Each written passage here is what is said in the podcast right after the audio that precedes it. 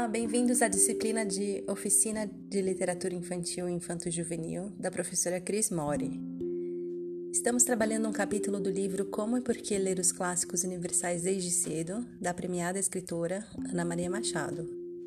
Trata-se do capítulo 5, Torneios, Proezas e Cavaleiros. E hoje vamos dar uma pincelada nas leituras que fizemos para nos aprofundar sobre o tema. Selecionamos quatro obras para degustação. Tristão e Isolda, Dom Quixote, A Pedra Encantada de Brisingamen e O Hobbit. Vamos para as primeiras impressões da Carol sobre Tristão e Isolda.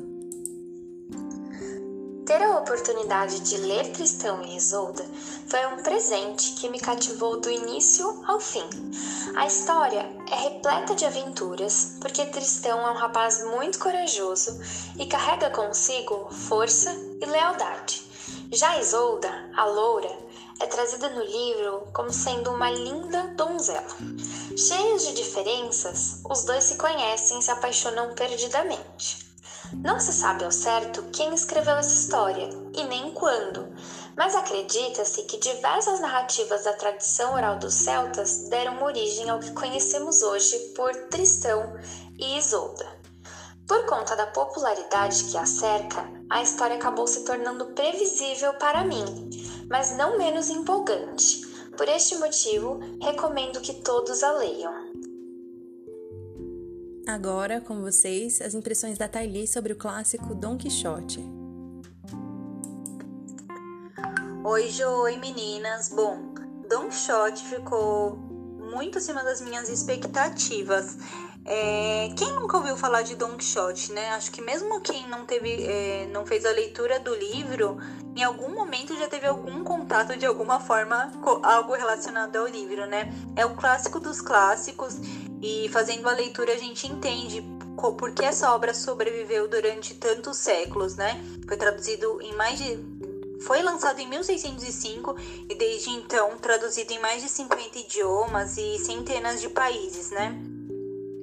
É, resumidamente, o Don Quixote é um fidalgo pobre que ele tá tão encantado, tão viciado em histórias de cavalaria, que ele decide se, se tornar um cavaleiro e ele sai por aí procurando confusão, né? Mas ele, ele sai, na verdade, é, porque ele quer ter momento, colecionar momentos de bravura e ele quer salvar alguma coisa. E aí ele começa a é, ter diversa nesse processo, nessas andanças, ele acaba entrando em muita confusão, né? Tem momentos hilários da história e, e aí tem o Sancho Panza também, que é o companheiro dele, né? E o Sancho é o que acaba trazendo, é o. É como se fosse o, o lado sóbrio, não digo sóbrio, né? Mas é o lado coerente dele, né? Muitos momentos o Sancho fala: não, olha, aquilo lá não é um gigante e tal.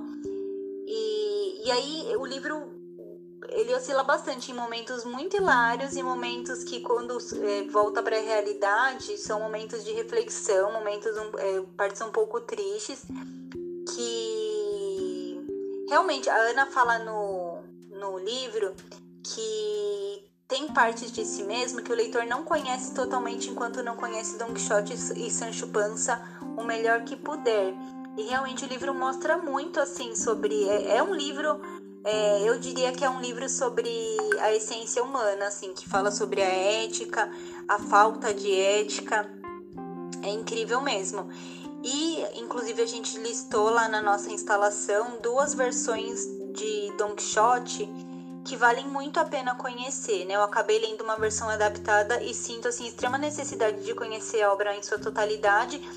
E dentre tantas, tantas obras que tem é, é, aí à venda, essas duas que a gente listou são obras que são muito muito fiéis à, à obra original, quando eu digo original, a obra escrita pelo Miguel Cervantes em espanhol, mas que tantos séculos depois, elas têm que trazer uma. se serem traduzidas de forma mais simples, né? Com palavras que constam no nosso vocabulário hoje em dia. Então, esses, essas duas que a gente indica, elas são incríveis e eu pretendo conhecer. Obrigada pelo seu relato, Thay. Agora chegamos ao livro mais recente em termos de publicação, mas que remete à fantasia e folclore antigos, A Pedra Encantada de Brisingamen. Leitura realizada por mim, Joana. De Alan Garner, inglês, nascido em 34 e ainda vivo, mais conhecido por suas obras de fantasia para o público infanto-juvenil e suas versões para contos tradicionais britânicos.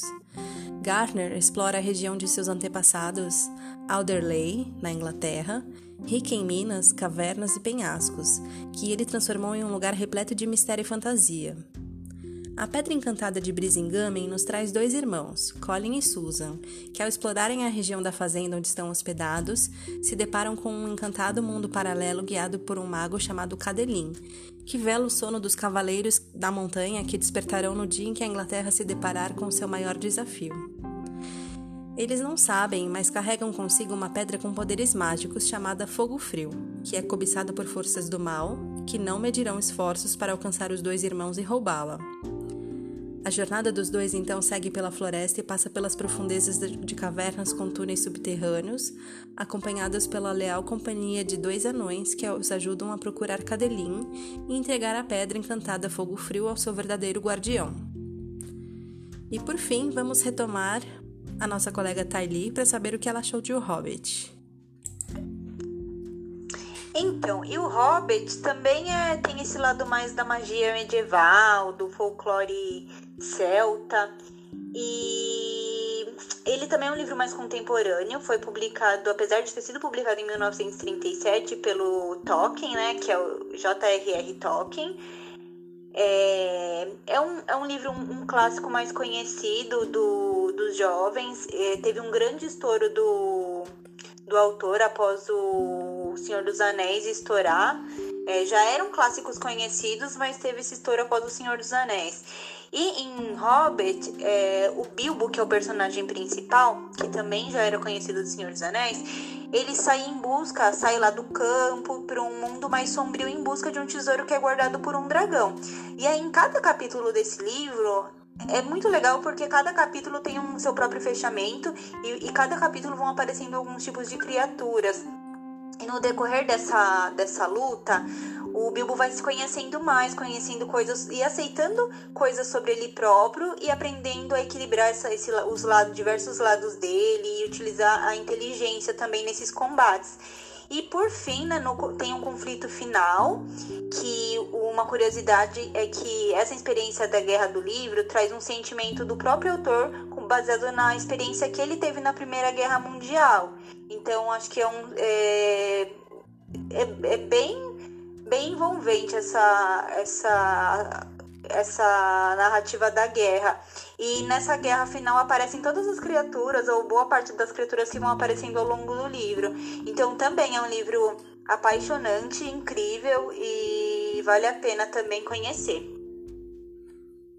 Uau! Esperamos que nossas leituras tenham instigado a curiosidade de vocês também. Ficamos por aqui. Boa leitura!